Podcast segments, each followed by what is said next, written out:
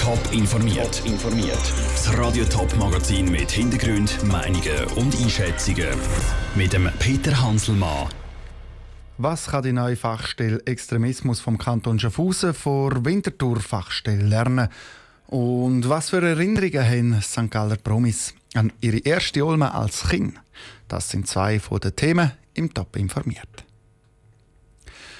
Wenn im Jutti-Training auffällt, dass ein Jugendlicher vor Mannschaft plötzlich radikale Aussagen macht, oder wenn der Kollege plötzlich gewaltverherrlichende Videos auf Facebook liked. In so Fällen kann im Kanton Schaffhausen künftig eine Fachstelle kontaktiert werden.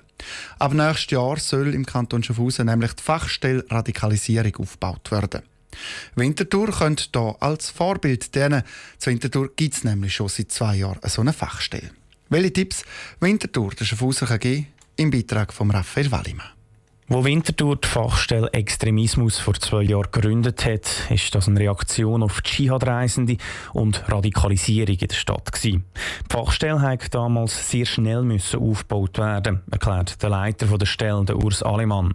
Wenn so eine Stelle gegründet wird, sei es in einem ersten Schritt ganz wichtig, dass man ein Netzwerk gegen Extremismus und Gewaltprävention aufbaut. Das Netzwerk besteht aus allen relevanten Akteuren, aus Schulen, aus Kinder- und Jugendarbeit, aber auch aus dem Asyl-Sozialbereich. All diese Stellen sollen sich dann austauschen und gegenseitig voneinander lernen. Wenn Schaffhausen jetzt so eine Fachstelle schafft, ist es wichtig, dass von bestehenden Fachstellen profitiert werden kann. Er hat auch nicht bei Null angefangen und wichtige Kontakte gehabt, sagt der Urs Alemann. Es ist wichtig, dass man am Anfang Kontakt auch hat und ich habe die gehabt, zum Beispiel zu der Fachstelle Radikalisierung in Bern, zu der Fachstelle für Gewaltprävention in der Stadt Zürich, aber auch zu Fachstellen in Deutschland, Hamburg und Berlin. Von diesen Vorbildern können dann sehr fest profitiert werden. Er hat von diesen Vorbildern auch gelernt, dass er nicht voreingenommen seine Arbeit antreten Es ist einfach wichtig in dem Thema Extremismus, dass man auf alle Formen und Arten von Extremismus vorbereitet ist. Also für mich ist von Anfang an nicht der gewaltbereite Islamismus nur im Vordergrund gestanden. Es gab nämlich auch Extremismus in der links- oder rechtsextremen Szene oder bei Hooligans. Der Urs Salimann will sich bei der Schaffhauser Fachstelle nicht zu fest einmischen. Aber für Beratungen steht er gerne zur Verfügung. Der Beitrag von Raphael Wallimann. Für die Fachstelle wird der Kanton Schaffhausen im nächsten Jahr gut 130.000 Franken budgetieren. Der Kantonsrat muss da aber noch grösses Licht geben. Seit bekannt ist, dass der Bundesrat Johann Schneider-Ammann zurücktritt, steht ein Name als seine Nachfolgerin im Raum. Karin Keller-Sutter. Die St. Galler Ständerätin ist Kronfavoritin. Bis jetzt hat sie noch nichts dazu gesagt und heute Nachmittag gibt sie bekannt, ob sie antritt oder nicht.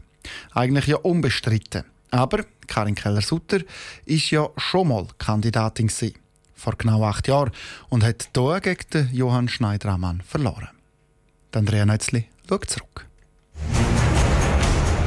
Ich habe Support aus der Ostschweiz, parteiübergreifend. Das findet bereits statt. Sie ist als Aussenseiterin gestartet, hat jetzt aber tolle Hearings gemacht und so und überall gute Kritiken bekommen. Ich denke, dass sie jetzt bei 40, 45 Prozent Chancen ist. Ich bin überzeugt, dass sie dort äh, Sympathisanten hat, die für sie werden stimmen. Ob das dann für ein Mehr wird reichen, das kann ich nicht beurteilen. Aber ich denke, da wird es Leute geben, die für sie werden stimmen, ganz bestimmt. Gewählt ist mit 191 Stimmen Johann Schneider-Ammann. Zuerst einmal möchte ich Johann Schneider-Ammann herzlich gratulieren, auch Simonetta Sommaruga. Ich bin überzeugt, dass wir zwei starke Bundesräte bekommen. Ich freue mich auch sehr darüber, dass die FDP ihren zweiten Sitz behalten durfte. Dafür habe ich auch mitgekämpft. Es ist wirklich ein Verlust, wenn die Ostschweiz nicht mehr vertreten ist im Bundesrat. Das ist wirklich enttäuschend. Und äh, wir sind alle gefordert, dass wir in Zukunft schauen, bei nächsten Vakanzen, dass wir unbedingt wieder eine Vertretung von der Ostschweiz im Bundesrat haben. Ich selber bin auch angetreten, selbstverständlich, weil ich gewählt werden wollte. Aber es ist auch gut so. Man muss auch immer mit dem Positiven leben. Ich habe sehr viele Unterstützung erhalten. Ich kenne Karin Keller-Sutter sehr gut. Das wäre auch eine sehr gute Bundesrätin geworden.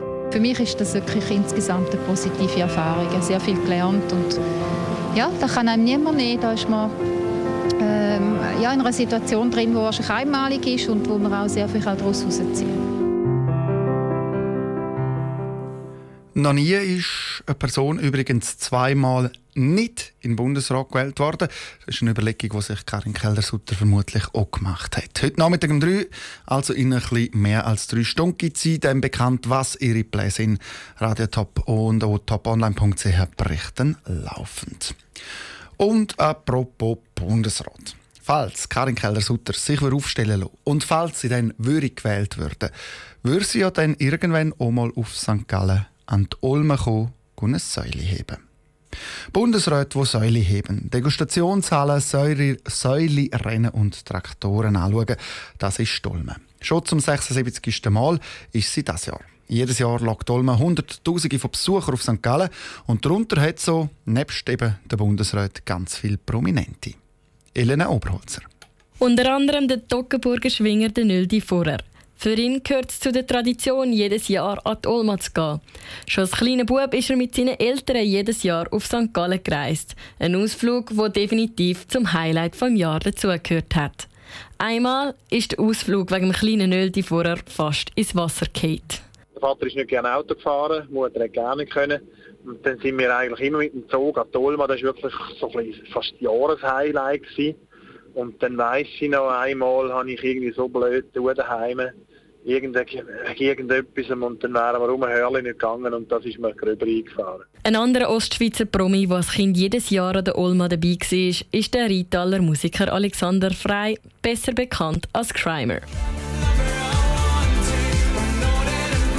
An der Olma hat seinen Onkel besucht, der dort Unterhosen verkauft. Das Beste sage ich aber klar Kilby gewesen. Hey, wir sind im Fall immer mit dem Papi gegangen, dann äh, hat er uns immer auf die Geisterbahn zwingen, aber wir haben immer hohen Schiss gehabt.